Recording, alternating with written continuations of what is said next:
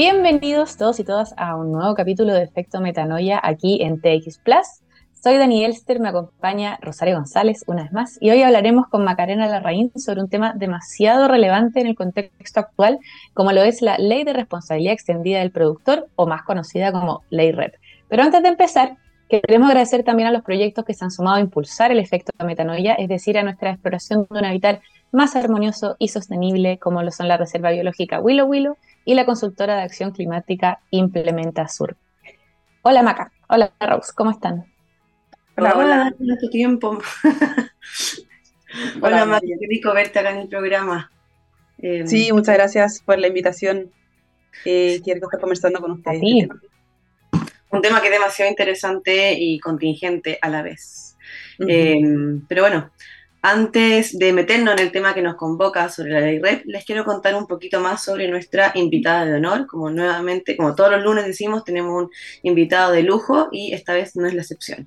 Macarena es PhD en Economía en Ingeniería Ambiental de la Universidad de Amberes, ingeniero civil industrial con diploma en Ingeniería Ambiental de la Pontificia Universidad Católica de Chile y máster en Economía Aplicada a Políticas Públicas de la Universidad de Amberes.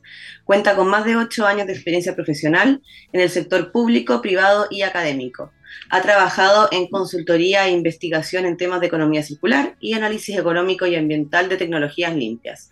También ha publicado artículos en prestigiosas revistas, revistas académicas y ha participado en la generación de antecedentes para la formulación de políticas públicas en temas ambientales, tanto como en Chile como en Europa. Anteriormente se desempeñó como coordinadora del programa de calefacción sustentable del Ministerio de Medio Ambiente y en el sector privado trabajó en Green Lab UC, consultora de la Universidad Católica sobre temas de gestión ambiental, sustentabilidad, manejo de residuos y uso de recursos naturales y energía. Así que, como les dije, tremenda invitada para partir esta... Tremenda trayectoria. Sí, con tremenda trayectoria, así que muchas gracias de nuevo, Maca, por estar acá. Y bueno, como tenemos media hora y siempre decimos se nos pasa volando, nos gustaría partir así de lleno con, la primera pregunta, porque hemos escuchado mucho en el último tiempo sobre la ley REP, durante de hecho muchos años, pero es un concepto que cierta, eh, genera mucha confusión o no se entiende. Entonces, Maca, ¿podríamos comenzar el programa hablando y explicándonos qué es la ley REP? Bueno, la ley REP o la ley de responsabilidad extendida al productor es una ley que obliga a los productores, a los productores de distintos productos, a hacerse cargo de la gestión de los residuos o del reciclaje de los residuos que sus productos generan. En palabras sencillas, como por ejemplo en el caso de envases y embalaje, por ejemplo Coca-Cola, Unilever, todas las empresas que ponen productos en el mercado que usan envases y embalajes, se van a, a tener que hacer cargo eh, del reciclaje de estos envases y embalajes que ellos pongan en el mercado.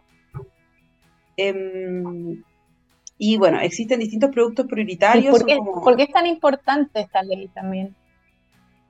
Bueno, es súper importante porque en el fondo hasta ahora, hasta hoy en día, el reciclaje siempre había sido una actividad voluntaria. O sea, acá las personas que querían reciclar lo hacían, las empresas que querían reciclar lo hacían, pero eh, desde ahora en adelante va a haber una obligación. O sea, van a estar obligados a financiar el reciclaje. Entonces, esto, bueno, por una parte va a promover el reciclaje de los distintos productos prioritarios y por otra parte también eh, busca que se incentive eh, el ecodiseño. Por ejemplo, en envases y embalajes, como se van a tener que hacer cargo las empresas del reciclaje, entonces eh, de esta forma claramente ellas van a escoger em, envases que sean más fáciles de reciclar, con materiales más sencillos, eh, eh, o con características que lo hagan más fácil de reciclar. Maca, el, eco, perdón, el ecodiseño es un concepto que lo hemos escuchado en distintas instancias, pero es algo que se aplica ahora o es un concepto relativamente nuevo, al menos acá en Chile. No, de hecho, o sea, yo he visto ahora que en, los últimos años se ha empezado a aplicar, yo creo que, em, claro, en vista de que la ley REP se va a empezar a implementar, se ha empezado a aplicar y a veces eh, claro, el ecodiseño en realidad, bueno, el primer concepto o el primer concepto, claro, de economía circular es dejar de reducir productos. Entonces el ecodiseño como que parte un poco por, em, por crear envases que sean duraderos o envases reutilizables, por ejemplo. Después también por crear em, productos que duren harto tiempo, o sea, productos, eh, en el caso de los electrodomésticos, por ejemplo, que sean que duren mucho tiempo. Eso es ecodiseño también. Y en el caso de productos desechables, de, de, envases o de plástico o de productos de un solo uso, em, el ecodiseño igual, yo he visto, por ejemplo, que ahora hay eh, los envases que de las bolsas, por ejemplo, que antes solían hacerse de, hay muchos que se hacían de, de, de distintos plásticos. Entonces, este, cuando son como es una bolsa de distintos materiales, es muy difícil de reciclar. Y en varios casos he visto yo de productos congelados, por ejemplo, donde dice como envase reciclable, es porque lo transformaron a un producto de un, a un, solo material. O sea, solo Era como ecodiseño también. Sí, eso es ecodiseño, que en general, claro, no, no es muy fancy, como que no, no se ve mucho, pero cosas así, al final, eh, en mi opinión, como el ecodiseño, si se simplifica más el producto y se usa un solo material en un envase, eso se hace, hace una gran diferencia en la reciclabilidad de esos envases. Entonces, igual es, ecodiseño y son estrategias que, y claro, de repente quizás a veces no marketean mucho, pero sí son efectivamente, eh, efectivamente ayudan a, a la economía circular. Perfecto, qué, interesante porque por mi ahí entre medio. Sí, perdona, tengo una preguntita entre medio antes que se avance. Eh, creo, siempre la he tenido y como esta lucha entre la bolsa de papel y la, bolsa de cartón. Como quería preguntarte tú en cuanto a, esta ley, como ¿es, ¿es mejor una que otra? Si es, una, si es un plástico solo de un material, por ejemplo, la bolsa es más fácil de reciclar o tiene menos huella que una bolsa de cartón, ya que lo eh, mencionabas. Pucha, es súper complicado eh, porque eh, en realidad cuando uno mira en un análisis de ciclo de vida son distintos los aspectos que se miran. Eh, entonces no solamente es la huella de carbono, sino que también uno puede ver la biodiversidad, el uso de agua, cómo se desplaza, por ejemplo, en el caso, claro, de cartones y de, madera, esta tierra de donde se sacan estas maderas para hacer el papel de las bolsas de papel, antes quizá era un lugar donde había como madera, un bosque virgen, por ejemplo. Entonces, no es tan fácil como de responder a la, a la una, pero sí tampoco el uso de, bolsas de papel em, no es siempre como una solución súper, em, claro, súper ambientalmente, súper positiva.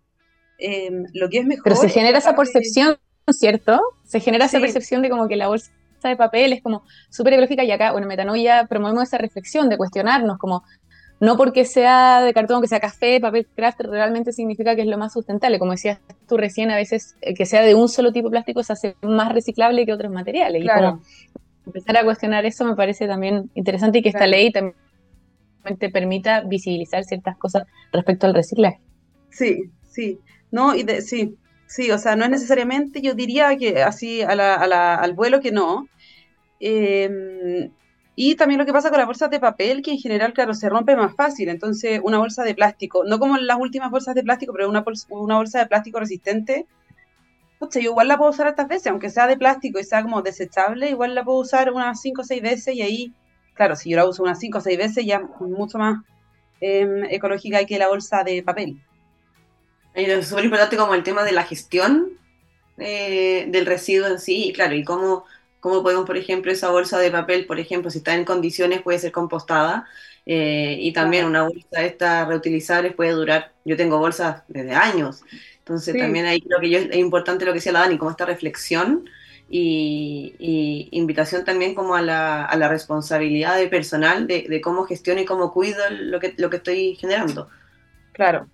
Ahora también, por ejemplo, hay empresas que, que eh, reutilizan tus bolsas de papel, que tú las puedes, te las pasan a, no sé si puedo decirlo, no me, según que se llama circularmente, que en realidad yo la uso como, como usuaria, la pasan a buscar a mi casa, uno se inscribe, es gratis, solo tienen que juntar como una cierta cantidad de bolsas y, que estén todas en buen estado y dejarla ordenadita.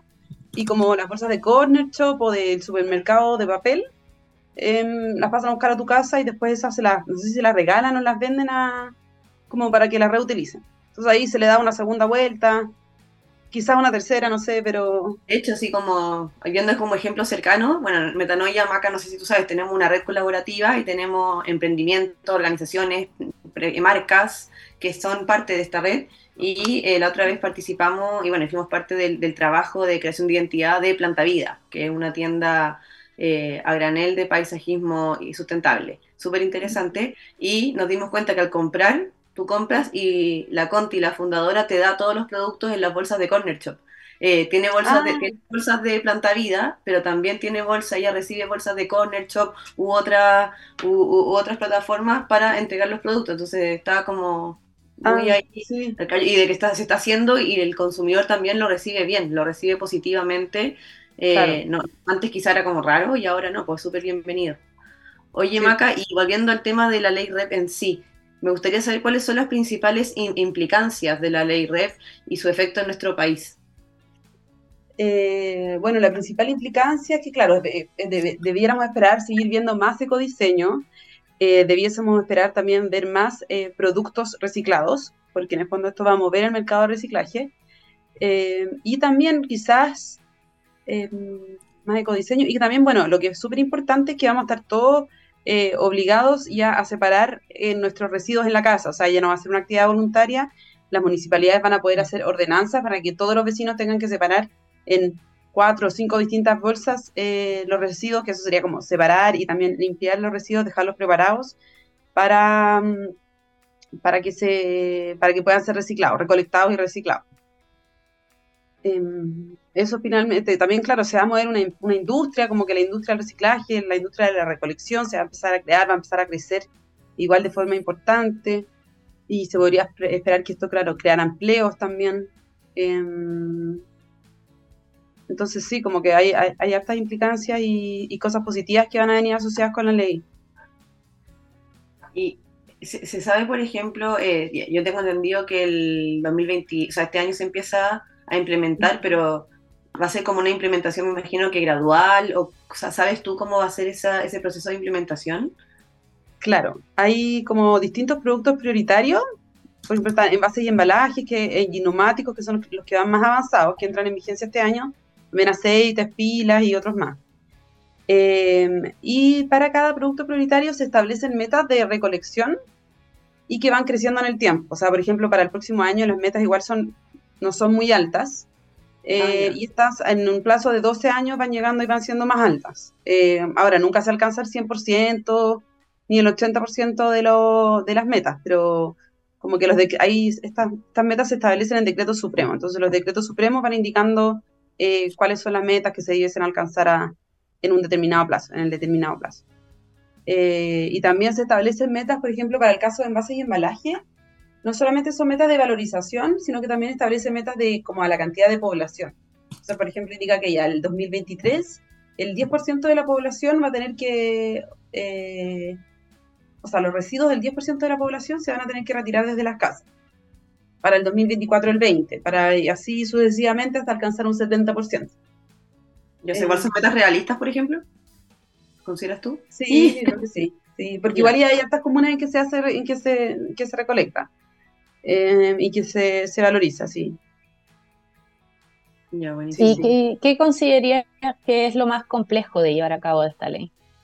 Bueno, lo que yo creo que, claro, que está siendo complejo es que es como la coordinación, porque también con las municipalidades eh, y la educación a los, como, a los ciudadanos a que separemos nuestros residuos bien, porque si es que uno entrega los residuos mezclados o no preparados adecuadamente, no limpios, en este minuto con las tecnologías que hay en el país, eh, va a ser muy difícil que efectivamente se puedan valorizar, eh, porque Claro, yo no saco nada recibiendo, o sea, las empresas que valorizan, las empresas que reciclan, no, reciben, no les es útil ahora como los productos sucios, los productos en mal estado, como que tienen que estar entregados en buen estado, separados, no contaminados. Entonces yo creo que eso, como el tema de la ciudadanía, va a ser un tema, uno de los temas más complejos eh, para que funcione de forma exitosa. Y el Ajá. otro tema yo creo que también va a ser como la coordinación con las municipalidades que ya tienen implementados programas de reciclaje, porque claro, aquí ya hay un tema que eh, otra persona lo va a llevar a cabo, entonces tampoco no es tan sencillo la forma de, de operar. O sea, todo el proceso de logística, me imagino que... Claro, ¿Cómo ha sido una coordinación demasiado grande. Sí, me, me imagino, como que trato, trato como de, de verlo como en, en perspectiva y es como, ah, me, me- Sí. me como por Sí. dónde partir, pero bueno, por eso mismo esta ley lleva muchos años trabajándose, Claro. desde, desde cuándo más o menos, 2000. Como del el 2016 se promulgó la ley. Yo me acuerdo que el 2015 sí. nosotros con la, con la Dani por otro trabajo empezamos a, a escuchar Sí, de la ley de la ley REP y que se venía y claro, 2016 Sí. entonces. Y, claro, es complejo, sobre todo el envase y embalajes que van, que es como a, con residuos domiciliarios, porque si es que es con residuos industriales, bueno, el envase y embalaje también aplica a residuos industriales, pero en el fondo ya es ir a la casa de cada ciudadano, pedirle a todos los ciudadanos que, que, cumplan como con los criterios de, separación. Entonces, por ese lado igual es, es complejo, complejo. Pero por otro lado, claro, son metas crecientes, esta industria va como... creciendo. Ay, perdona. Dani, no te escuché bien. No, perdona, que te decía así, eh, que, no, que entiendo lo de la ciudadanía, que es, complejo que cada uno pueda hacer esa separación y cumplir, pero después va a haber como una penalización si es que no, o cómo, ¿se sabe cómo se va a fiscalizar eso? ¿Qué pasa si, si no se hace correctamente? Sí, eso va a quedar sujeto como un poco a, la ordenanza municipal, a cada municipalidad. Ah, eh, mm, yo no sé si las municipalidades estén muy, muy contentas como con, penalizar, con multar a los vecinos que no, que no, que no cumplan bien las reglas, eh, pero claro, también se pueden rechazar, por ejemplo, se pueden dejar la bolsa ahí, podría ser que dejar una bolsa ahí si es que no, no cumple con, con los requisitos, pero no está muy claro eso y queda como bien a la mano de las municipalidades también. ¿Sabes, Maca, si esta ley se está basando en algún referente internacional, por ejemplo, o según tu experiencia en, Bélgica eh, se hace algo así, o en Europa también? Eh, igual interesante saber eso, cómo, cómo, se, cómo se creó esta ley y en base a qué se basaron. Eh, sí, según tengo entendido, se basaron, o sea, bueno, estos sistemas de, de responsabilidad extendida al productor están implementados en, en, muchos de los países, en la mayoría de los países OPE, eh, yo diría. Y claro, en, algunos países de Europa, como Bélgica, por ejemplo, ya partieron en, el, en, los años 80 con él. Entonces ya hay una trayectoria, sí, sí, larga de, de, este tipo. Según tengo entendido, porque claro, hay distintas formas de articular las formas de financiamiento o qué dice la ley, porque hay algunos, en algunos países dice solamente que lo tienen que financiar, en otras partes lo tienen que financiar y organizar. Eh, en algunas partes se permite que sean como entes privados con, fines de lucro, en otras partes no. Bueno, yo entiendo que en Chile, claro, evaluaron actas, o sea, hicieron como hartas evaluaciones de las experiencias internacionales, de los pros y los contras, para llegar como a una conclusión final. Y me parece que igual se basaron harto en el sistema eh, de Bélgica en, donde, porque esto cómo funciona, en el fondo funciona en que los, las distintas empresas eh, pueden formar colectivos. O sea, no es como que Coca-Cola va a ir y va a agarrar sus botellas y las va a reciclar, sino que forman colectivos y estos colectivos se hacen cargo de la gestión. Em, se hacen cargo de la gestión, digamos, ellos no lo hacen ellos mismos, hay casos en que los podrían hacer ellos mismos, pero ellos, ellos después ellos licitan los servicios de recolección, de, segregación y de valorización. Em, y dependiendo de los productos prioritarios, claro, es como igual están regulados las formas en que se pueden formar estos colectivos y, eso. Ya, qué, interesante el tema de, los colectivos. Como... Ahora, claro, en este, en este mapa que está tratando de hacer de cómo funcionaría, claro. Cómo se creó también.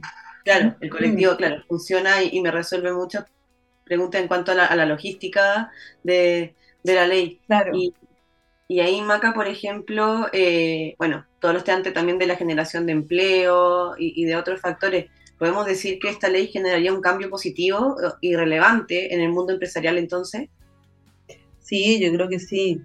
Eh, de todas maneras, o sea, bueno, claro que siempre la, porque al final las empresas van a tener que pagar una tarifa por, por los productos que ponen, entonces uno claramente se, van, o se observan resistencia, pero igual de forma han sido como bien recibidas por las empresas en realidad, como que yo creo que ya existía una conciencia de que se tenía que hacer algo y también como existen estos colectivos y existe una misma regla para todos, como que igual eh, en el fondo mueve el mercado para todos juntos. Y de repente lo que les pasaba o lo que puede pasar es como, para que yo me esfuerzo, en, en hacer ecodiseño si yo mismo no voy a ver esos resultados. Pero con esta ley REP, si bien no lo soluciona del todo, pero igual em, en el fondo puede hacer que lo incentiva más el ecodiseño porque sí le va a salir efectivamente más barato reciclar a las empresas si es que todos los productos tienen ecodiseño. O si es que los suyos, por lo menos. O sea, y el tema de innovación igual está siendo clave eh, como en, una, en la parte de la propuesta y, respuestas de, solución, digamos. Como que de cierta forma hay una relación súper directa y concreta entre lo que es la ley REP y los procesos de innovación. Me imagino, por ejemplo, que se van a dar instancias de innovación abierta, eh, de empresas que quieran recibir propuestas de, de emprendimiento, de startups que puedan proponer ideas de, en cuanto a ecodiseño, por ejemplo, ¿no? Sí, totalmente. Y eso como en las distintas partes de la cadena de valor, o sea, partiendo por el ecodiseño eh, y donde todo tiene que estar también súper conectado, pero también, en, por ejemplo, en temas de logística, de recolección, en los temas, un tema que es un gran tema en esto y que es como, yo diría, uno de los puntos más importantes, que es en el tema de la separación, porque claro, podemos pedirle a la, comunidad, a, los ciudadanos que, que, separemos toda nuestra basura uno por uno y que esté bien limpio y todo, o también se puede poner una planta de segregación gigante, eh, en donde como con máquina y con tecnología eh, se vayan separando, uno deja como la bolsa con los reciclables todos juntos y esta máquina separa hay botella PET, botella de vidrio, bolsa, eh, cosas de papel para allá y por esa parte también, claro, hay, hay, una buena cuota de innovación y también para las tecnologías de reciclaje y los productos. Porque en el tema del reciclaje o en el tema de la economía circular es súper importante que se reciclen, em, como reciclar hacia productos de alto valor. O sea, como que no aporta mucho, o sea, si es que yo reciclo y genero un producto que, que no, un producto que en realidad ahora no tiene demanda, que nadie lo quiere, que nadie le interesa, como un producto mm. nuevo, la verdad es que solo estoy evitando que me lleguen eh, residuos al vertedero, pero no estoy evitando que se produzcan, a que se produzcan productos con material virgen. No sé si me explico, como el objetivo, desde el punto de vista de la economía circular, el objetivo del reciclaje es reducir los, los, residuos y por otra parte, y muy importante, es reducir los materiales vírgenes que se extraen de la tierra. Entonces, yo reciclando, por ejemplo, entonces que yo hago un cuaderno con papel reciclado, este cuaderno evitó que se cortara un árbol o porque evitó que yo me comprara un cuaderno con papel virgen. Eh, pero eso solo pasa si es que los productos que yo genero son de alto valor, o sea, son productos que alguien más hubiese comprado eh, con... Si es que alguien, que alguien más hubiese comprado, eh, si, este, si hubiese sido con material virgen. y en ese sentido, es súper importante entonces que nuestras tecnologías de reciclaje sean capaces de generar productos de alto valor. Entonces, para esto, en ese sentido también, la ley REP va, va a generar innovación y también yo me imagino que eh, emprendimientos, porque igual esto se puede hacer con empresas chicas, no tiene por qué ser una empresa gigante, em, con empresas chicas que vayan haciendo productos eh, que sean de alto valor y que efectivamente reemplacen eh, productos anteriores, también como a nivel tecnológico, como que se va a empezar a crear una industria que va a ser súper súper positiva, yo creo. Oye, Maca, dos preguntas, dos cositas. O sea, uno que decía esto, que las referencias que vienen en Bélgica y todo, que tienen este tipo de leyes em, desde los 80, o sea, claramente ya llevan una trayectoria y una experiencia en qué funciona más que no. También, obviamente, culturalmente cambian muchas cosas, pero ahora que explicaba esto, que puede haber tanto una planta que es súper tecnológica, que es lo que más se da en Europa, en que mezclan todo y la misma planta eh, separa, ¿no? O que cada uno tenga que separar en casa. ¿Quién decide eso? Esa es una primera pregunta, como cómo se decide de qué forma se va a hacer, o si es que la ley lo tiene. Y la segunda pregunta es como, ¿cómo se parte esto? ¿Cuándo empieza realmente a regir? ¿Cómo ¿Qué, es lo primero que se tiene que hacer? ¿Es el productor empezar a repensar con el ecodiseño sus productos o empezar a ver a nivel municipal esa recolección? Como que me enredo un poco entre el ecodiseño desde el productor mismo a la gestión del residuo, como en esta ley, como cuál es el orden o la aplicación de la organización de esto. No sé si me explico. Sí. A ver, voy a partir por la última pregunta.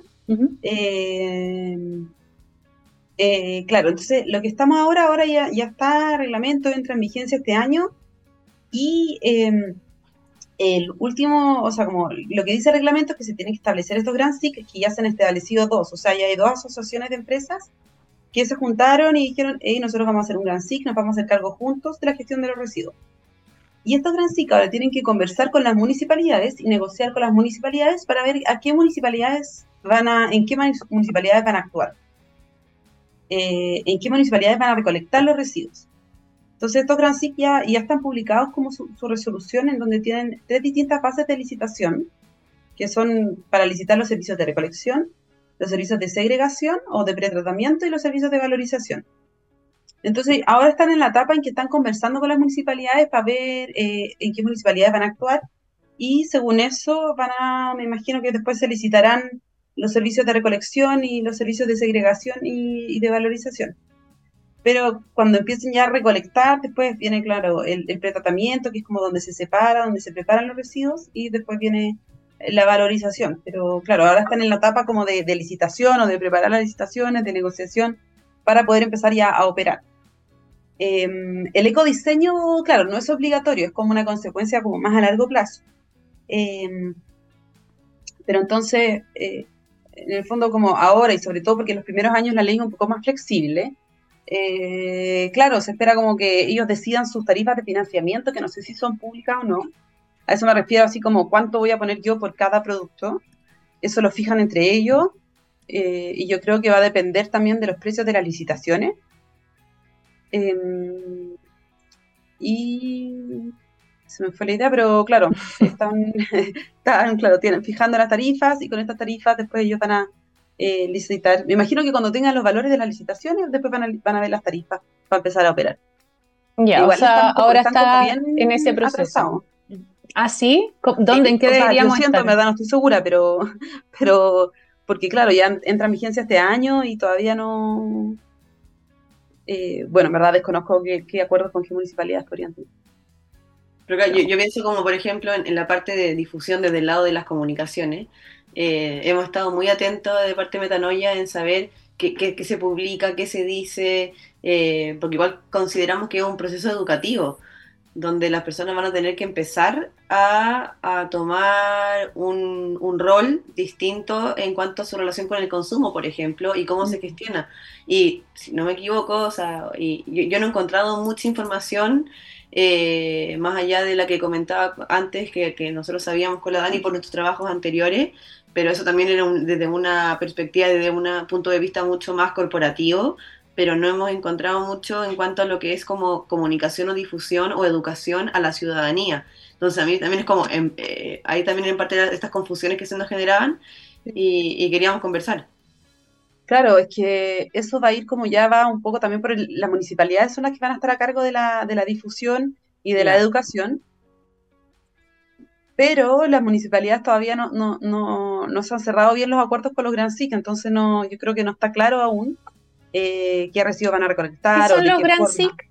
Perdón. Los Gran SIC, perdón, son los Gran Sistemas de Gestión, que son las asociaciones ah, de empresas, que hay dos. Ahora hay uno que se llama, o sea, para el caso de, de bases y embalajes hay dos, que es el, eh, se llama Resimple y otro que se llama Hope. Eh, ah, sí, Hope. Sí, Hope. Y, claro, como en estos acuerdos todavía no están, como que no, no se ha logrado llegar a los, a los, a los ciudadanos comunes eh, esta información de, de, cómo, qué es lo que vamos a tener que hacer nosotros. Ya, o sea, hay que bajar las ansiedades y en cuanto a uno escucha, uno lea que se va a implementar este año, eh, igual sabemos entonces ahora que están en un proceso más eh, de logística administrativo y que ya luego va, va a salir a lo, Aparte que se va implementando como... Sí, aparte que va a ser gradualmente, o sea, no va a ser a toda la población en un mismo año, o sea, va a ser en, algunas comunas primero, quizás sean, por ejemplo, primero los edificios de algunas comunas, tal vez algunos sectores de algunas comunas. Em, entonces, claro, lo que igual podemos hacer es llevar nuestra basura a puntos limpios por mientras, hasta que hasta que llegue el día en que lo retiren de nuestra casa. Y, ahí como para... Ah, perdón. ¿Qué dijiste, Rose? No, que en el fondo el tema de, la participación ciudadana y de la proactividad de ir a un punto limpio, efectivamente tiene un efecto y, sirve. Es una, es una, acción que vale la pena realmente hacer. Muchas veces gente lo, lo pone en duda. Acá nos queda claro que es sirve, sí. Sí, en un minuto fue, pero hace mucho tiempo, como que no, no, no se valorizaba, pero ahora en general la, las municipalidades que valorizan y eh, como que ya se lo toman en serio y no, no, reciben residuos que no, sean, que no se van a valorizar, no se mezclan los residuos, en general no van a relleno sanitario, como que eh, se valorizan, o, se busca por lo menos que se valorice, sí, algo que sirve igual, de todas maneras. Y para ir terminando, ir cerrando la, entrevista, Maca, en, en, tu opinión, ¿te parece que esta es una ley que realmente habilite la economía circular en Chile, que genere ese impacto positivo que estamos buscando y, que esté hecha de una manera, bueno, ahora sí hemos quedado un poco atrasada, pero te, solamente en, tu opinión, obviamente, no es como para decirlo a nivel general, pero ¿te parece que es una ley realmente efectiva para Chile en cuanto a economía circular? Eh, pues yo creo que es un primer paso que es necesario, pero definitivamente no es suficiente, porque tiene muchos puntos débiles. Eh, o sea, partiendo porque debiésemos buscar como reducir el consumo, reducir la generación de residuos, y también porque lo que hace esta ley es como que obliga al reciclaje, entonces como que impulsa eh, la industria del reciclaje desde eh, la oferta de basura reciclable, pero no desde la demanda por productos reciclados. Y si es que no va desde la mm. demanda por productos reciclados, como que queda un poco cojo porque no incentiva que se generen, no, incentiva verdaderamente una economía circular donde los productos reciclados sean de alto valor. Eh, lo que incentiva es que se recicle, pero uno puede, podrían reciclar hacia como productos que sean totalmente inútiles. Entonces, y eso no... no, ¿Y cómo se, podría incentivar eh, la demanda por esos productos? Por ejemplo, con, con normativas de, contenido reciclado, em, que pueden haber botellas, por ejemplo, botellas PET de hasta 100% contenido reciclado, y que entonces exigir de esa forma, em, o bueno, también con otros instrumentos económicos, como por ejemplo, eh, no, pero con, claro, con contenido, con, requerimientos de contenido reciclado. O con requerimientos ya de ecodiseño, pero que sean mandatorios. Claro, y a mí también me pasa eso con esta ley. Lo mismo que tú acabas de decir, siento que falta esa demanda por el, producto final de reciclaje y también lo que decía la Rosa antes, de una educación de que al final el reciclaje es, es la última opción, pero lo que deberíamos ponerle más foco es realmente a reducir el consumo, gestionar los residuos, como que creo que mucho más efectivo es ese cambio de mentalidad, un poco esa metanoia, esa transformación de la sociedad al cómo nos relacionamos con las cosas, más que a veces darle tanto foco al reciclaje y ponerle tanto a, este tema, aunque sí o sí hay que basar en un diseño que, responda a eso, pero estoy totalmente de acuerdo contigo en que tiene esas debilidades esta ley, vamos a ver qué, pasa. Claro, sí, porque también pasa que a veces como, claro, la gente dice, ah, no importa si lo reciclo, entonces ya, ya, mm. filo con la, botella retornable, ya da lo mismo, si, igual, si ya lo están reciclando. Entonces, como que igual, claro, genera esa, esa una paradoja que, que al final el otro se termina haciendo cargo. Hay otro, hay una mano invisible, lo, lo, que pasaba antes incluso, o sea, que todo se metía en una bolsa negra y pum, a alguna parte iba, algo pasaba, pero ahora por lo menos hay algo de conciencia en que no hay una un mago haciéndose cargo de, esa, de esa basura. Pero bueno, se nos acabó el tiempo, pasó volando como siempre, así que muchas gracias Maca, creo que es un tema que definitivamente vamos a tener que ir siguiéndole la pista ir viendo cómo avanza. Así que una vez te tenemos por aquí de nuevo para ir analizando esto que ya nos decían que quizás vamos un poquito tarde, a ver si es que van cumpliendo con esto o no. Pero gracias por darnos este marco introductorio, a empezar a entenderla, a poder analizar y creo que, es súper importante. Así que gracias, Maja, gracias, Rose, por esta entrevista. También me encantaría eso, de, reiterar esta la importancia de la participación de nosotros como ciudadanos en estos temas. O hay muchas veces que dicen como no, las empresas tienen que hacerse cargo. Acá nos queda claro que nuestro por mientras es un, eh, un rol súper importante y eso es algo que queremos hacer en Metanoia siempre, educar, informar y promover conductas eh, y hábitos también que nos ayuden a, habitar de una manera más responsable en nuestro planeta. Y armoniosa. Muchas gracias, Dani. Muchas gracias a ustedes. Y gracias, Maca. Y gracias a las dos. Y gracias a Gabriel, que están los controles. Como siempre, los dejamos con una canción de Kim que se llama Everybody's Changing. Nosotros nos vemos el otro lunes, como todos los lunes, en Efecto Metanoia aquí en TX Plus. Que tengan una buena semana. Chao. Chao.